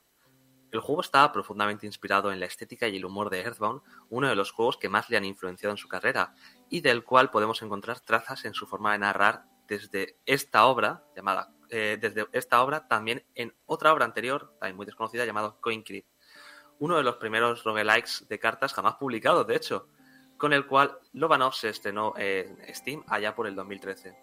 Y luego esto ha seguido, esto ha seguido hasta continuidad, hasta Chicori, su última obra. Y cómo no, lo alzó como uno de los creativos independientes más interesantes del medio. Y si hay una obra que realmente recoge todo ese espíritu, es sin duda Wandersong. Siempre ha sido como una afición para mí o algo que me encanta hacer y no fue hasta que lo estuve haciendo por diversión unos cuantos años que me di cuenta que podía hacer carrera de ello, que era una cosa con la que podía ganar dinero. Creo que mi primer juego comercial lo lancé en 2012, Fantasma Burbia, y antes de eso estuve haciendo muchísimos juegos, pero eran súper pequeños y nadie ha oído hablar de mí. Así que es como si Wandersong fuera mi primer juego. Pues salió en consolas y llegó a una mayor audiencia. Lo cual es genial, pero sí, no es como que de repente fuera un éxito al primer intento de la noche a la mañana. Para mí fue más bien que lo estuve intentando durante muchos años antes de que por fin funcionara.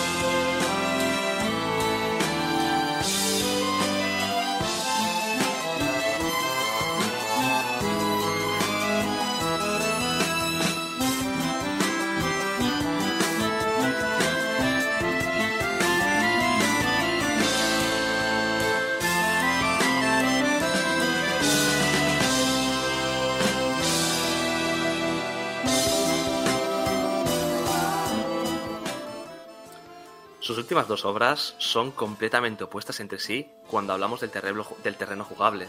Wanderson, por un lado, es un juego de plataformas horizontal que disfruta mezclando mecánicas para la resolución de puzzles. Chicory, por otro lado, es un juego de aventuras con vista tipo Zelda clásico y, para señalar más esas diferencias, Wandersong, el núcleo central es cantar, mientras que en Chicory es pintar. Ambos juegos transmiten una idea muy característica pese a las diferencias en el planteamiento, jugueteando con el arte para expresarse, pero sobre todo ambos juegos nos presentan sendos protagonistas que lo son sin serlo, los no elegidos. En Wanderson, el bardo es un soñador, una persona que ve la bondad en el mundo y busca ayudar a todos con la única cosa que sabe hacer bien, cantar. Cantar en Wanderson será nuestro motor para absolutamente todo, desde poder mover un barco hasta hablar con fantasmas. Este mágico poder le permitirá buscar la llamada canción de la Tierra para traer el equilibrio a un mundo que está a punto de morir. Para ello, deberá recorrer al más puro estilo de una aventura tradicional y casi que es lo único que tiene de esto, los diferentes templos donde habitan los espíritus celestiales que han estado perdiendo la cordura y corrompiéndose al estar cerca al fin de los días. Pero sin embargo nuestra misión no es la real. Audrey Redhart, un personaje con nombre y apellidos, admirado por todos al ser la escogida como la heroína de la espada, es la encargada de dar caza, a estos seres buscando su propia confirmación como ser humano e intentando salvar al mundo a su manera. La nuestra es una farsa, una aventura que estamos haciendo buscando una alternativa para acabar con todos estos seres, pero que todo el mundo nos dice que está abocada al fracaso, menos nosotros mismos. Tiene que haber otra manera, y aunque no seamos los elegidos, podemos ayudar. Esta sensación de no estar preparados, de no ser la persona correcta, es algo que le ocurrió a Greg Lobanov debido a un viaje que él mismo realizó. Creo que una parte de lo que me hizo querer contar una historia como esta fue por cuando estuve con mi aventura en bicicleta. Yo no soy una persona atlética para nada, nunca me he ido de camping ni nada por el estilo. Era algo que estaba haciendo solo porque tenía curiosidad de si podría hacerlo y durante todo el camino siempre me sentí fuera de lugar. Fui conociendo otras personas que estaban haciendo viajes en bicicleta por montaña, pero que habían estado entrenando para ello o eran, ya sabes, ciclistas profesionales. Todo el mundo al que me encontraba parecía más preparado de lo que yo estaba, así que tenía esa sensación constante de que yo no era la persona que se suponía que, que estaba haciendo lo que hacía.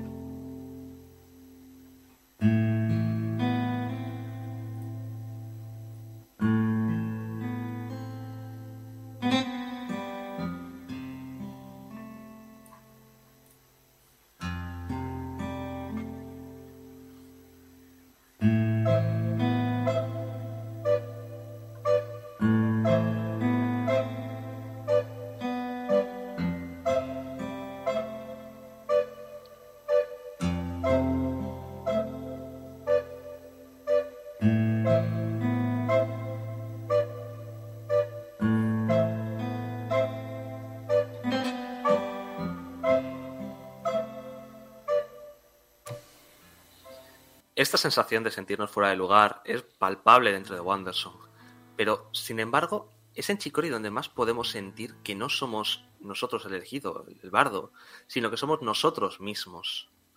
Somos lasaña, somos paella, somos salmorejo o patatas york queso. Lo importante de todo es entender que el avatar con el que jugamos no representa a un personaje ajeno a nosotros, sino que es nuestra representación en el mundo al más puro estilo Link todos, en cierta manera u otra, podemos lanzarnos a cantar, ya sea una tonadilla que se nos venga a la cabeza de repente, ya sea un mero silbido que se escape de nuestros labios, la música nos acompaña en nuestra vida de una manera más presente que el acto de pintar. Y eso es algo que se ve en Wandersong. Cuando juegas, el joystick izquierdo se convierte en tu instrumento. Podemos jugar con ello mientras paseamos, tarareando lo que queramos hacer, intentando que suene bien. Las misiones, cuando nos piden tocar, somos capaces en este sentido, de, este- eh, de con este sencillo esquema, repetir lo que necesitamos para avanzar. Sin embargo, con Chicory no ocurre eso. Dibujar es un acto que, por desgracia, termina quedando prohibido ante la sociedad. La gente puede aprender a dibujar, igual que podemos aprender a tocar un instrumento o a entender una partitura, pero para ello debemos alejarnos de lo preconcebido, de las expectativas, y ser capaces de empezar podemos asimilar que el bardo es un gran cantante porque el juego nos da las herramientas y nos acota para trabajar con esto. Pero si no nos, sentimos un artista, ¿cómo podríamos encarnar en Chicori a un dibujante fantástico si después no somos capaces de cumplir con nuestras propias expectativas? Con Chicory sentí que era incluso más necesario enfocar la historia de esa manera, porque es un juego sobre dibujar y eso es diferente a la música. Con la música puedes hacer, ya sabes, puedes dar al jugador un instrumento musical y ellos tocarán un montón de notas y sin importar lo que hagan sentirán que es música. Tú puedes hacer pequeñas canciones y al final es como un juguete divertido, pero al dibujar, si le preguntas a alguien, por ejemplo, que dibuje, no sé, una camiseta o que haga un dibujo de una casa o algo así, hay gente que tiene una idea mucho más específica de qué se supone que debe hacer y gente que tiene mucho más...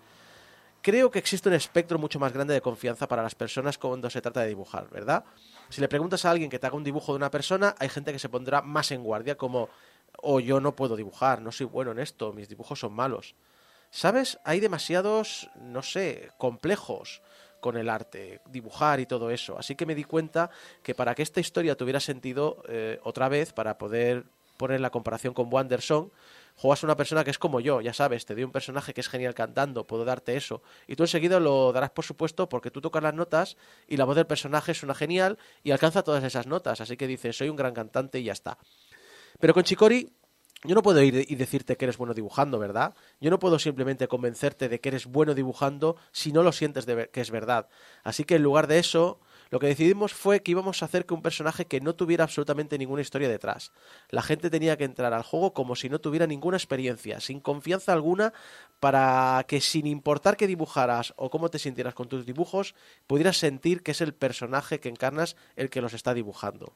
Por eso es por lo que pensamos que teníamos que hacerlo de esta forma.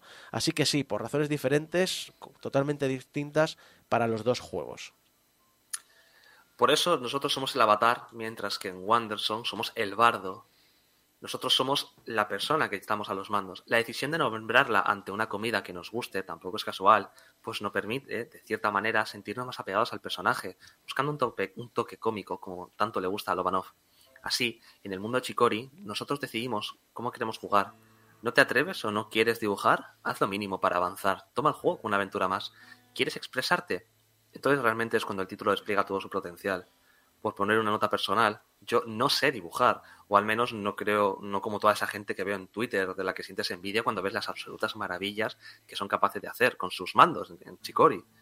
Pero ante esta perspectiva, comencé jugando sin apenas dibujar, buscando explorar el mundo, pero sin darme cuenta de lo que me rodeaba y poniendo más énfasis en la aventura que en la experiencia. Sin embargo, hubo un momento en el que fui capaz de abrirme y colorear el mundo, buscando expresarme a través del juego. Y fue ahí cuando el título alcanzó otra categoría para mí y cuando me rendí por completo a sus encantos.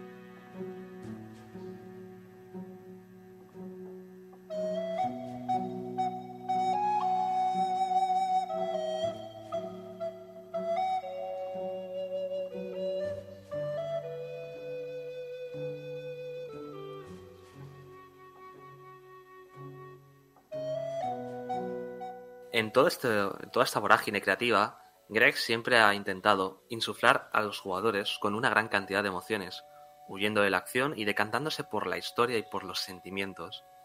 Si con Wanderson buscaba hacernos sentir que no formábamos parte de esto, que éramos la persona equivocada, con Chicori fue un paso más allá, con la representación tanto de los enemigos, eh, perdón, con la representación de los enemigos en cada templo. Si bien no son batallas convencionales, no es un juego de acción y todos lo resolvemos pintando, estos momentos marcaban una dualidad muy potente en el mensaje del juego. Ya no es solo que no seamos la persona correcta. De hecho, el juego está nombrado ante el que es el verdadero pintor. Chicori es, es realmente nosotros somos la asistente de Chicori. Pero la asistente, es decir, somos la que limpia la casa. Sino que en este momento tenemos que luchar en cierta manera contra nuestros propios demonios.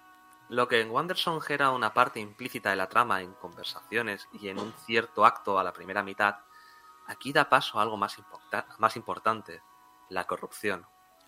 Es la historia de un juego sobre ser un creador, sobre cómo manejas este tipo de oscuridad, estos problemas y todas esas cosas que dan miedo. Es ciertamente una gran parte de todo esto, así que queríamos que de esto dejara un gran impacto.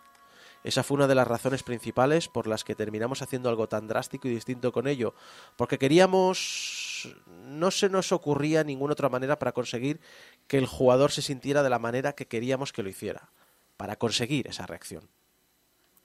Parece increíble, pero pese a estar envuelto en un ciclo constante de desarrollos, cada uno de aproximadamente dos años y medio, y con un equipo que, en el caso de Wanderson, no superó a las tres personas, cinco en Chicori, Greg sigue teniendo tiempo para jugar a juegos y buscar inspiración. Katamari Damacy, No More Heroes, que de hecho cuando están, hablé con él estaba esperando la tercera entrega, esto tiene un poquito de tiempo. Juegos que, en sus propias palabras, son especialmente raros, que tengan una personalidad rara y sean chulos. Que esas cosas son las que más eh, le hacen pensar más sobre cómo puede hacer algo expresivo y personal. Incluso ha sacado tiempo, fijaos, para jugar el Tentem, un juego que le recordaba los inicios de Pokémon y a terminarse gris, ya que estamos aquí en Españita. Dos juegos españoles, efectivamente. Correcto. Es que le pregunté a posta. Con todo, claro, con todo esto, solo nos queda esperar a su siguiente obra, que todavía no está anunciada y ya lleva más de un año en desarrollo y parece que avanza bien, según me comentó. Así que, ¿qué podríamos esperar de ella? Lo único que sé es lo que me dijo el propio Lobanov. Todo lo que puedo prometer es que será algo muy, muy diferente a Chicori Wanderson. Así que solo podemos esperar y ver con qué nos sorprende. Una obra diferente de una de las mentes creativas más interesantes que podemos encontrar en este vasto medio, que es la industria del videojuego.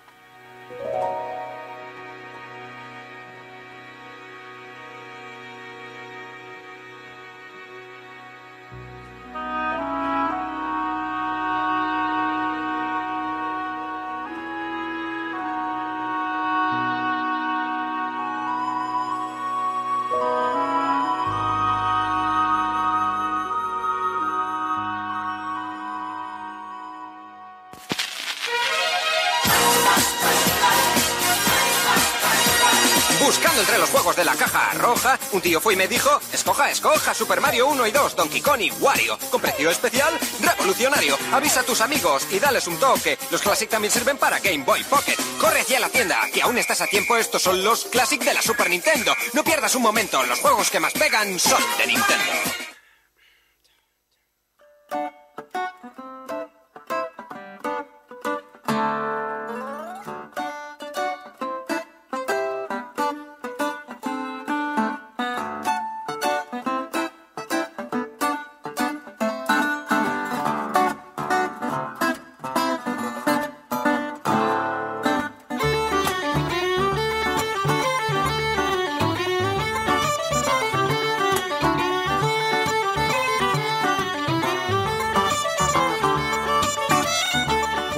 Favor, cambiar una música que sea más tonalmente adecuada para lo que voy a leer? Eh, vale, como quieras. Vale, también me sirve. Tú tira. Bueno, a ver. Eh... Yeezy tomó su mano, como si esto fuese a prepararlo para lo que viene. Él calla de repente, mirando confusamente a nuestras manos juntas. Le digo, me voy a enlistar como concubina piloto. Su mandíbula se afloja. ¿Para qué piloto? Abro mi boca, pero no puedo escupir el nombre de ese bastardo. Para ese. Mira mis ojos. ¿Para Yang Wang? Asiento. Mi cara ausente de todo calor. Pero Setian mató a tu hermana. Por eso voy. Aparto la mano de Gizing y deslizo una horquilla de madera en su moño, de su moño envuelto en harapos. Voy a ser su, hermona- su hermosa y apasionada concubina y entonces abrí la horquilla por la mitad, revelando el punzón metálico que había dentro. Le voy a abrir el pescuezo mientras duerme.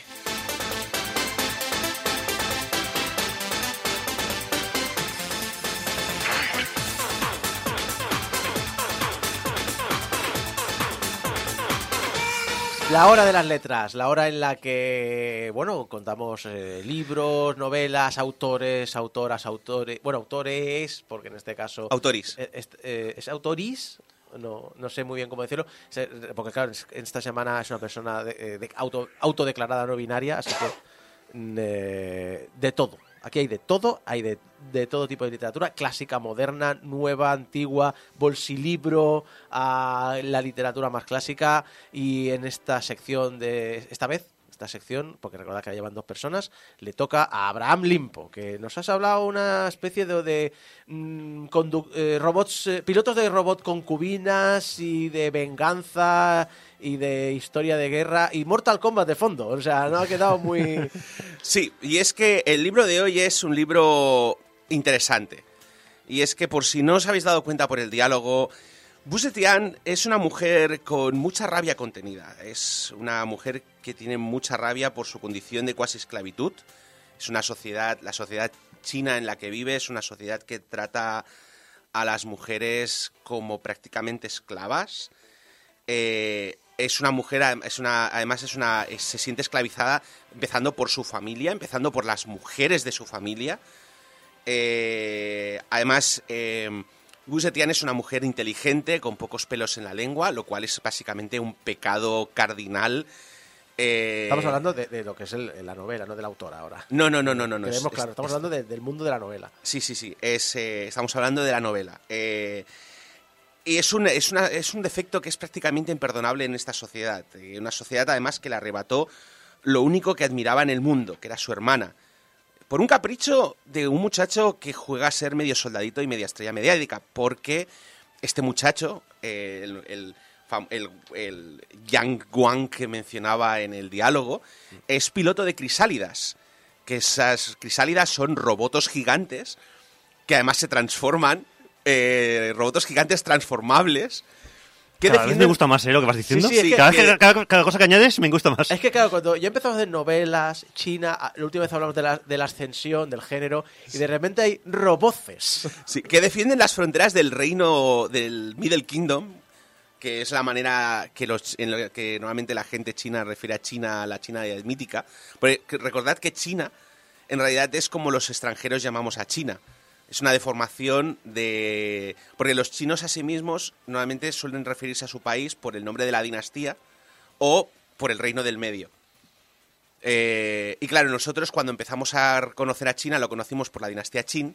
Entonces, claro, fue, ah, pues China. Ah, pues muy bien. Eh, perdón, eh, f- momento, es- mm, fue, fue- momento trivia finalizado.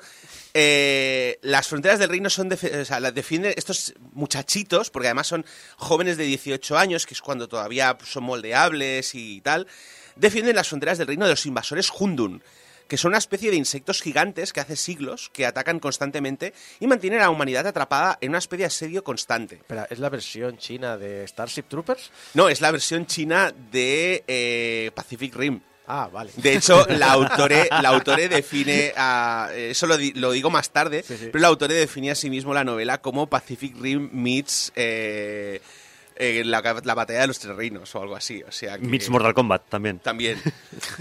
Eh, eh, además, curiosamente, estas crisálidas requieren dos pilotos, un hombre y una mujer en armonía, porque el hombre provee el ki masculino y la mujer provee el ki femenino, el ki yin y el ki yang. Perdón, el chi, porque ya sabéis... Ostras, pues sí que es bastante Pacific Rim, ¿eh? Eso. Sí, sí, sí. Lo, lo malo es que eh, la piloto concubina rara vez sobrevive a la presión chi del hombre y suele emerger de la batalla convertida en un cascarón vacío. Un sacrificio necesario, dice la sociedad. Vaya. Pero esto se ha acabado. Busetian ha decidido que si la sociedad exige su sacrificio, será en sus propios términos. Y estos términos exigen un sacrificio igual o superior por parte de la sociedad. Se acabó la era de la mujer sacrificada. Empieza la era de la viuda de hierro.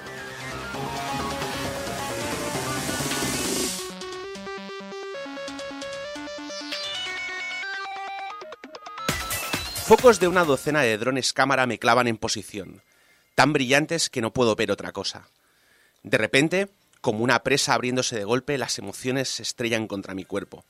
Imagino la reacción de la audiencia ante esto y una risa histérica emerge desde mi barriga. Se convierte en todo lo que soy capaz de hacer. Suelto el cadáver de Yang Wang delante de mí y pongo un pequeño pie de loto en su cuerpo. Vaya, ¿qué os parece? Me lo he cargado. Levanto mi cabeza con una sonrisa desencajada en mi cara. Los vientos abofeteantes de los rotores de los drones arrancan mechones de mi cabello, de, de mi peinado de zorro. Girones de cabello negro azotan desde mi cabeza cual serpientes. Otra oleada de chi surge de mi espina dorsal hacia mi armadura. He visto pilotos conduciendo su chi a toda intensidad para posados fotográficos, así que sé que desde mis ojos y mis los meridianos de mi cara, como un segundo de ju- juego de venas, pero más angular, deben estar brillando en un brillante placo plata. Habéis estado viviendo el sueño suficiente tiempo, gritó a las cámaras entre estallidos de risa maníaca, levantando mis brazos. Bienvenidos a vuestras pesadillas.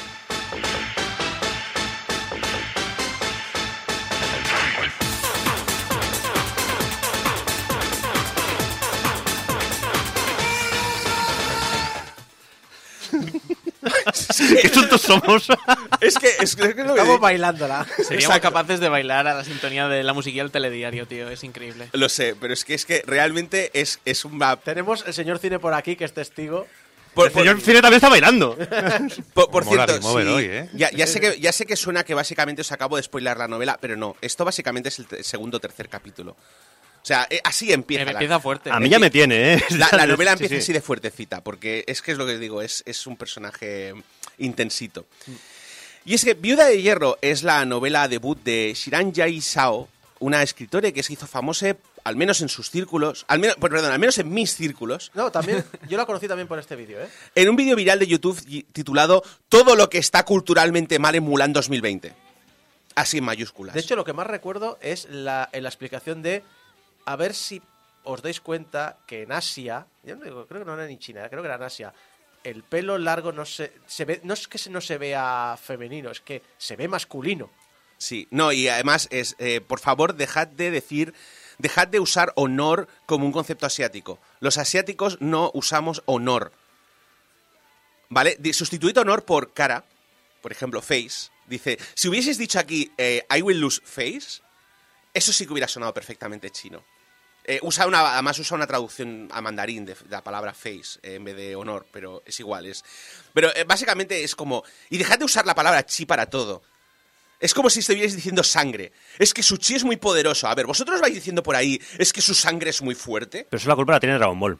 Sí, pero, pero es que no tiene. Pero básicamente era como. Es muy gracioso porque es un vídeo que, a ver, en, como en una semana recibió un millón de visitas. O sea, estábamos todos que estábamos. eh, sabíamos que Mulan estaba mal. Porque además, recuerdo además vagamente que, que Disney vendió Mulan como es que va a ser una versión más realista, nos hemos documentado para que sea históricamente correcta. Y No repente- tiene, no tiene nada que ver con la historia no, no, y de original. repente, claro, llegan todos los youtubers chinos, o bueno, todos los youtubers eh, de inmi- inmigrantes chinos y tal, a decir, no. Pero, pero no, no, y además es no y por esto.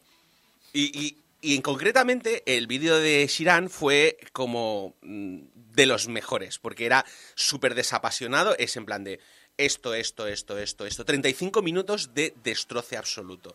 Fue maravilloso es como no puedes dejar de verlo. Entre este y el de. Personalmente, a mí, mis dos favoritos son este y el de Accented Cinema, que es otro youtuber inmigrante chino, pero Accented Cinema es un estudiante de cine. Entonces, claro. Shiran es como, os voy a presentar la versión cultural, es decir, dejad de decir chi, dejad de decir honor, dejad de eh, poner un fénix, dejad de poner no sé qué, y el otro era, eh, esto esta, esta escena no tiene ningún impacto emocional por esto, por esto y por esto, esta otra escena está mal construida por esto, por esto y por esto, eh, y todo lo demás. Era, era maravilloso, es que entre los dos era como el combo letal, one, two, hundido. Era, era como Fran en el jefe que se enfrentó en el Cut of the Lamb, ¿no? Es decir, bueno, ah, entiendo que vamos a pasarnos aquí. No, no, Sí. no, he venido y estás muerto. Eh, Hola. En cualquier caso, Shiran se dio cuenta de que eh, todo esto de YouTube era algo bastante explotable y sacó rápidamente otro vídeo. Todo lo que está culturalmente bien y mal en Mulan 1998. Eh, en ambos dice lo que está bien y mal. ¿Hay algo que está bien en ambas? No, sí, porque mientras que en Mulan 2020 era como directamente estoy muy cabreada con la película y os voy a explicar por qué.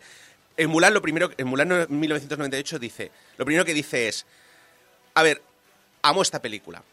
No voy a ser- no puedo, o sea, no si esperáis que vaya a hacer un roasting aquí en toda regla, mm, ya os podéis marchar porque esta película la amo. Además, eh, en ningún momento dado intentaron vendértela como que es realista, intentaban hacer una película, intentaban, eh, básicamente, es, es emociones over realism, con lo cual es... Y en, vez, y en vez de eso, básicamente va apuntando, pues por ejemplo, eh, aquí escribieron los caracteres, aquí intentaron escribir los caracteres bien, pero por ejemplo en la carta de este se nota que copiaron, intentaron copiar los caracteres chinos de un menú de, de un menú de takeaway, porque aquí pone, aquí pone No literalmente, jodas. aquí pone literalmente pollo cumpao. Pone Google Translate. No, pues sí, pero o sea, claro, en aquel momento, en el momento de Mulan no había Google Translate, así que debieron coger una carta de una carta de un menú de takeaway y copiaron literalmente pollo cumpao y no sé qué Claro, otra pero cosa. es que eh, desde el punto de vista que tenemos ahora moderno, es decir, pero claro, porque ¿quién se iba a fijar? Porque no tenías acceso a, a los traducciones. Te digo, no, pero vives en Estados Unidos con una comunidad china vibrante y puedes contratar a alguien por cuatro duros, que eres la puta Disney, para decirles, mira, quiero que ponga algo parecido a esto. Que lo ponga pollo, pollo cumpao, por ejemplo. Sí, es, muy, es muy interesante, por, perdón. Julio. que no sé si a lo mejor era lo mismo que iba a decir Abraham, pero es muy curioso porque lo que ha dicho es precisamente Estados Unidos, como son inmigrantes chinos antiguos, que son de anteriores, empezaron con anteriores a la, adopción del chino simplificado, los que escriben en chino, la mayoría de la gente que escribe chino en Estados Unidos, escriben el chino que debería de escribirse en Mulan.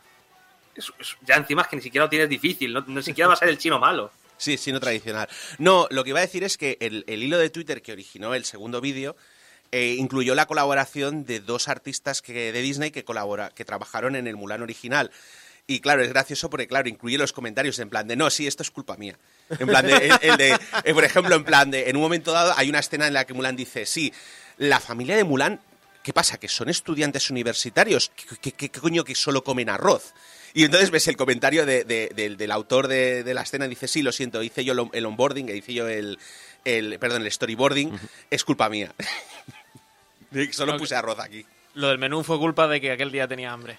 Sí, mira, sí. aquel- Vale, eh, la cosa es que después de este vídeo hizo varios más, eh, por ejemplo, eh, algunos con más éxito que otros, pero todos más o menos en el mismo estilo. Vamos analizando desde la perspectiva cultural china los, vídeos, o sea, medios de perdón, este, em, películas y medios americanos.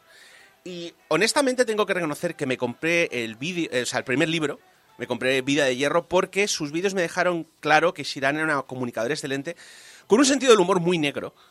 O sea, pero mucho. y mucho amor por la historia. Y lo que muchas veces era una referencia aparente, o sea, una de las cosas que me quedó claro viendo los vídeos y luego leyendo el libro, es que lo que muchas veces era una referencia aparentemente random en el vídeo, era probablemente porque lo tenía muy presente debido a que lo había escrito en el libro. En plan de, yo qué sé, eh, hay una referencia rápida en el Mulan 2020 de, "Eh, porque cuando casan a las hijas en China, tiene una frase hecha que es como agua tirada por el agua, por, por la... Hay una frase hecha que es como agua tirada por la puerta. Porque claro, cuando casas a la, a la hija, se va de la familia y la familia desa- y desaparece absolutamente. Claro, el segundo capítulo de Vida de Hierro se llama literalmente como agua tirada por la puerta. Así que ya sabemos probablemente que estaba escribiendo cuando... Exacto. Así que, bueno. Y no sé, es... eh, esencialmente es la razón por la que me compré el vídeo, el libro.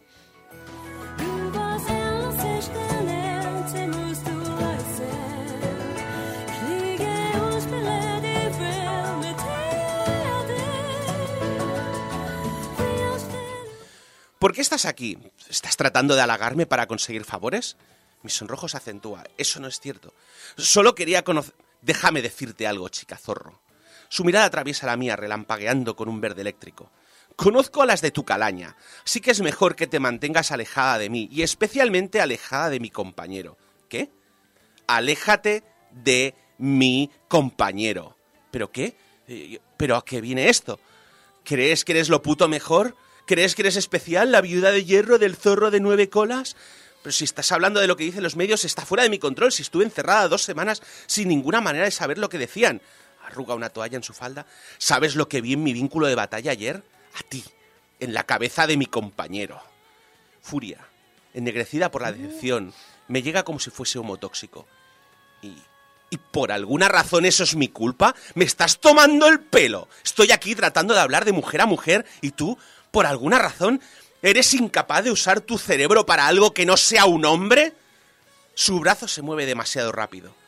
Mi cabeza se estrella contra el muro de los setas. El dolor atraviesa mi cráneo. Mi taburete resbala enmarañándose con mis piernas. Deslizo y caigo al suelo resbaloso, sin asiento, sin, asi- eh, sin- aliento por culpa del dolor. Mantente alejada de mi compañero, puta asesina. Suelta Kyulu, mirando por encima de mí.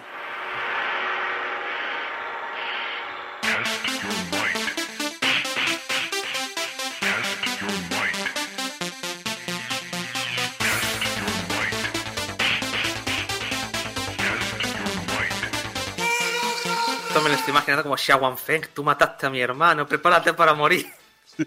Hostia, necesito leer esto, tío.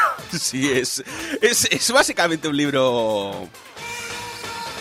Es un libro así, eh, básicamente sí. La autora del libro define Viuda de Hierro como Pacific Rim pero con más mitología china, o también una reescritura creativa de la vida de la única emperatriz china, Wu Zetian, pero con más mecas.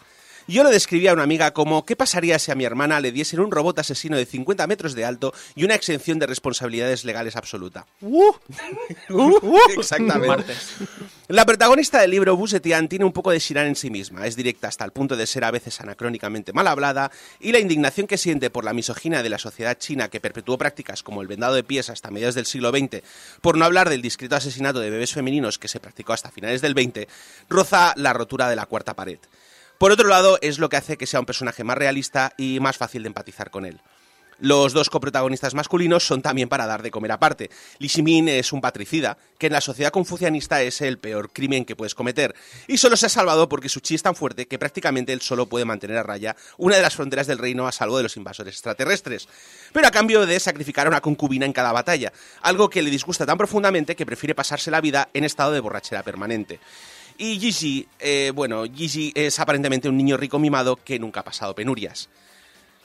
Sin ánimo de spoilear demasiado la historia, ambos tienen más chicha de lo que su historia inicial desvela, y la dinámica que forman los tres es más sana que el 99,999 de los triángulos amorosos de los mangas japoneses y ojalá más. Bueno, salvo por lo de asesinar descontroladamente a la población. O, o bueno, no, eso también. Viuda de Hierro es una novela interesante, que honestamente me llegó en un momento de la pandemia que creo que justamente me hacía falta leer exactamente eso. Si eres una mujer y te interesa mínimamente la ciencia ficción, probablemente te lo pasarás teta leyendo Viuda de Hierro. Si eres un hombre y no te huele el pito a requesón, también. ¡Mortal Kombat! Eh, por cierto, la segunda parte y conclusión de la saga, Tirana Celeste, sale este verano en inglés y supongo que en castellano no tardará mucho en seguirle, ya que tengo entendido que la versión en castellano ha tenido una bastante buena acogida. La versión en inglés lleva, o sea, estuvo como 10 semanas el número uno en The Times y luego lleva 27 semanas en el top 10. Así que nada mal. Vaya, vaya, vaya subidón ha tenido esta señora youtuber. Sí, para, Claro, para más- ser su bueno, primera novela no está nada Esta mal. señora youtuber y más cosas que será, porque entiendo que youtuber no era su trabajo. Bueno, aparentemente es escritor y cosplayer. O sea, no es, es es- básicamente es su trabajo. Shiran, además, tiene otra saga en marcha. que Está orientada a un público más joven. Se llama Zachary Jin y el Emperador Dragón. Me la he empezado a leer, pero honestamente no me está gustando tanto como Viuda de Hierro, así que no puedo recomendarla tanto. Y por último, eh, vamos a las recomendaciones rápidas. Si, ya os ha gustado, si habéis leído Viuda de Hierro, leos Legendborn de Tracy Dion Walker. Es una buena novela, también orientada a jóvenes adultos. Trata sobre una joven tratando de superar la muerte de su madre, pero también con una trama de magia artúrica por en medio. Está publicado en castellano por Wonderbooks.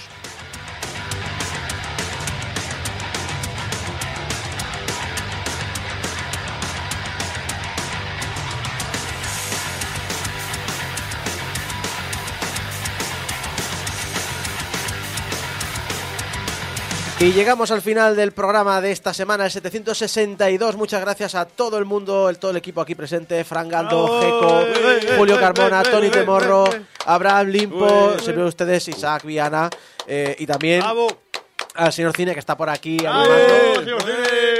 al público que ha venido a vernos hacer cosas más interesantes en Barcelona. Héroes, no se ha dormido ninguno. eh, que tenemos aquí. Eh, recordad que nos podéis ayudar a mantener el hosting online y los MP3 colgados en donaciones eh, en portalquemover.com barra donaciones, lo tenéis ahí en la web, o también lo podéis buscar en el menú de la web. Eh, en portalquemover.com barra donaciones, ese dinero va directo a nuestro proveedor de internet, por lo tanto no pasa por nuestras manos. Cada vez que llega la factura anual, pues lo descuentan de allí y ya está. Y recordad que estamos en las redes sociales como Portal Game Over, que extrañamente todavía no ha caído Twitter, eh, así que podemos decir que todavía estamos en Twitter hasta que el señor Elon Musk se, se lo coma. Y No ha caído Twitter, pero está lleno de nachis, que no sé qué es peor. ya, ya. bueno, no como antes. Eh, puedes escucharnos en la radio en directo, pero también es descarga directa, iTunes, programas de podcast, iBox, YouTube, Spotify, y que nos podéis enviar vuestros mensajitos de amor a público y vuestros mensajes de odio a eh, no cabres a ciertas personas que tienen roboces arroba. Recordar de ir a la app de, de Spotify, buscar Game Over y darnos cinco estrellas, porque esta semana hemos tenido, hemos tenido, hemos tenido el efecto Pazos. 17 votos. ¡Oba! ¡Bravo! Y espérate, me parece, que, estrellado. me parece que el del público, mientras estábamos en el programa, alguien le ha dado. al- Pues al cinco estrellas. ir sumando, ir sumando estrellita. A ver si llegamos a los 100 votos, estaría muy bien. ¿No están algo con 100 votos? Eh, sí, ¿no? sí, Eh, una palmadita en la espalda. Yo sigo Las sin gracias. votar. Una, una Y colleja, Julio sigue sin votar, macho. una colleja en el cartucho de, del Su- Sonic 3D que os contamos la semana pasada. Y eh, una advertencia. Este es el último programa del año. ¡Oh! Terminamos el año ya y empieza la red de maratón, la campaña Navidad y volvemos ya pasada todo el tema de la vorágine navideña. Madre mía, y tal. arrancamos el año en octubre y acabamos en. a- a- la primera- Vamos. Volvemos el 14 de enero con el programa 763. Con el clásico chiste, no os veía desde el año pasado. Tú no, te, tú no te lees esta obra de que has recomendado hoy. Hasta la semana, hasta el año que viene. Adiós.